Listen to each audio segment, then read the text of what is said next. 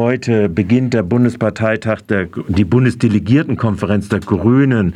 Unter anderem soll abgesegnet werden das Habeck-Konzept des Weiterbetriebes, sogenannter Streckbetrieb, also der Einstieg, wenn da neue Brennelemente kämen in die AKW-Nutzung von zwei AKWs.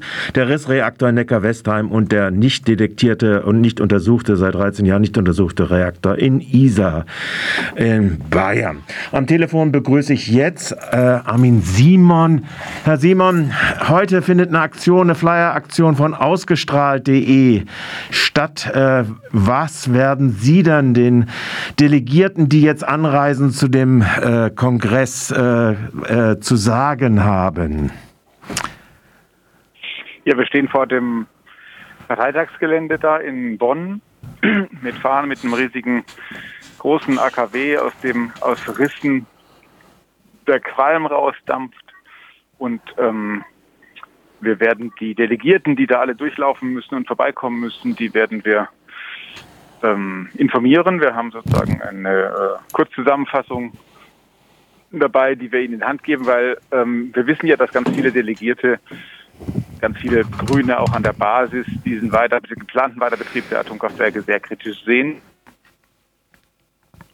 Aber das hat ja bis ähm, jetzt nicht gehindert, dass die Parteiführung und die Ministerriege diesen Kompromiss mit ihren Koalitionspartnern so ausgehandelt hat, der dann zwar immer von denen wieder in Frage gestellt wird. Was haben Sie denn zu diesem Argument, äh, dass da angeblich äh, ins Feld geführt wird, den Delegierten zu sagen, zum Beispiel zu der Netzsicherheit, dass es deshalb nötig sei? Genau, diese Behauptung, die ja von den Grünen Spitze immer vorgebracht wird, auch in den letzten Tagen vehement immer vorgebracht wird, die ist völlig an den Haaren herbeigezogen. Offensichtlich hat keiner bei den Grünen, in der Grünen Spitze diesen Stresstest tatsächlich gelesen oder verstanden.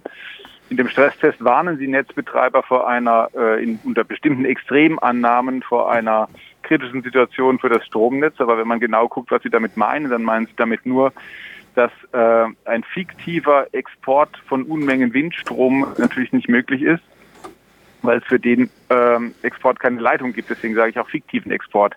Das heißt, das Problem ist, die Strommarktregeln im Moment erlauben, dass Strom, Windstrom exportiert wird in ungeheurem Ausmaß, obwohl es überhaupt gar keine Leitung gibt, um diesen Strom zu transportieren ins Ausland.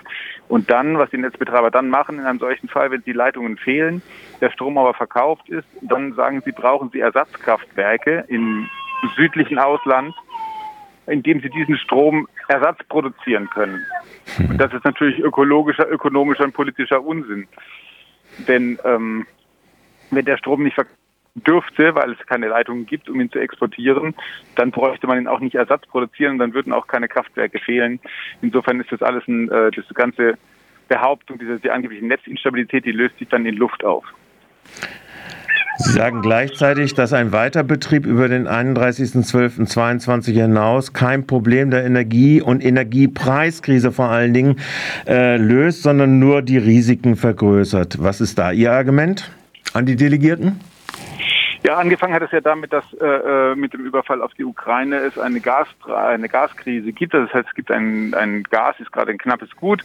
Die Gaspreise sind nach oben gestiegen und ähm, äh, es haben jetzt aber viele Studien ja inzwischen nachgewiesen, dass Atomkraftwerke eben Gaskraftwerke nicht ersetzen können und deswegen man mit Atomkraftwerken auch so gut wie kein Gas einsparen kann. Deswegen taugt der Weiterbetrieb von Atomkraftwerken einfach nicht, um als Methode sozusagen um Gas einzusparen diesen Winter.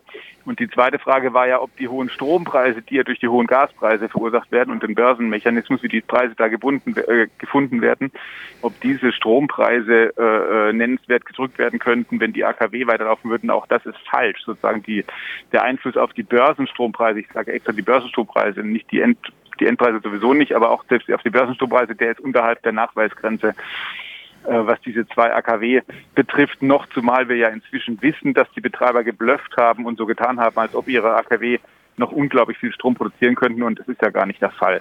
Mhm. Denn diese Brennelemente, die sind, äh, die sind schwach, die sind nahezu am Ende, da kommt so gut wie nichts mehr raus und sie müssen auch dieses bisschen, was sie rauskriegen, kriegen sie nur dann raus, wenn sie gefährliche und äh, Stückeleien mit, mit alten Restbeständen von halb abgebrannten Brennelementen aus irgendwelchen Lagerbecken nochmal zusammenstellen.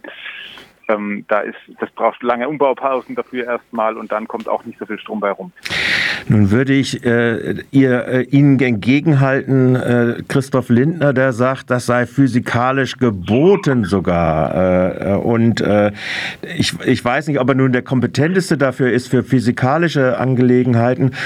Soweit ich das in Erinnerung habe, war Christian Lindler ja in der Oberstufe mehr beschäftigt mit der Vorbereitung seiner ersten Insolvenz. Aber äh, was sagen Sie da noch zu? Christian Lindner hat, äh, äh, wie gesagt, ja noch nicht mal, obwohl er bei der FDP ist, noch nicht mal Ahnung vom Strommarkt. Das wäre ja mal das Erste, was man verlangen könnte. Ja, Wenn er äh, Ahnung vom Strommarkt hätte, dann würde er sehen, dass da gerade Strom verkauft wird, den, es nicht, den, den man gar nicht transportieren kann.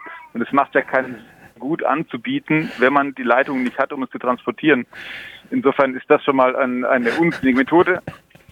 Und ähm, der, der, der Einfluss der Atomkraft, des Weiterbetriebs dieser Atomkraftwerke auf die Strompreise ist, da gibt es mehrere Studien dazu, der ist so minimal, dass, man, dass ihn keiner merkt. Okay, okay, sowohl ökologisch als auch ökonomisch als auch physikalisch ist das Schwachsinn, was äh, dort äh, in der Öffentlichkeit allerdings ziemlich weit verankert worden ist und dass wir so überhaupt in diese politische Lage hineingekommen sind. Ein Wort noch abschließend vielleicht dazu. Die Aktion findet jetzt beim Bundesparteitag der Grünen statt, aber trotz und alledem scheinen ja viele Medien und überhaupt in der gesellschaftlichen Diskussion eine Renaissance da äh, Atomkraftakzeptanz zumindest in der Übergangsweise doch vorhanden sein.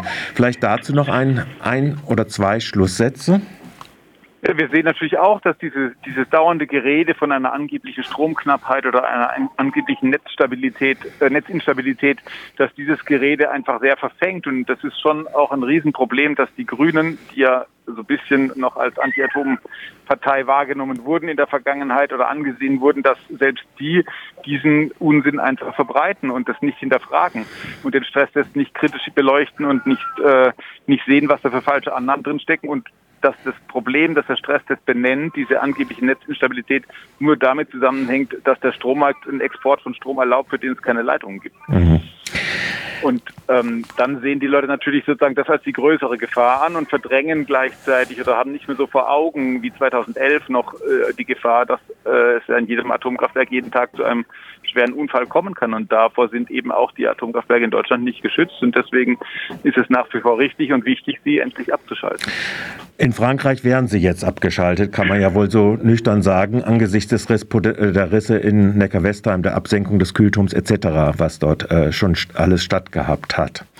Ich bedanke mich ganz herzlich von, äh, bei Armin Simon für diesen Kommentar und die Aktion jetzt am Bundesparteitag der Grünen, Bundesdelegiertenkonferenz von ausgestrahlt.de. Vielen Dank für das Gespräch heute im Mittagsmagazin bei Radio Dreieckland. Tschüss, sage ich. Dankeschön. Tschüss. Tschüss.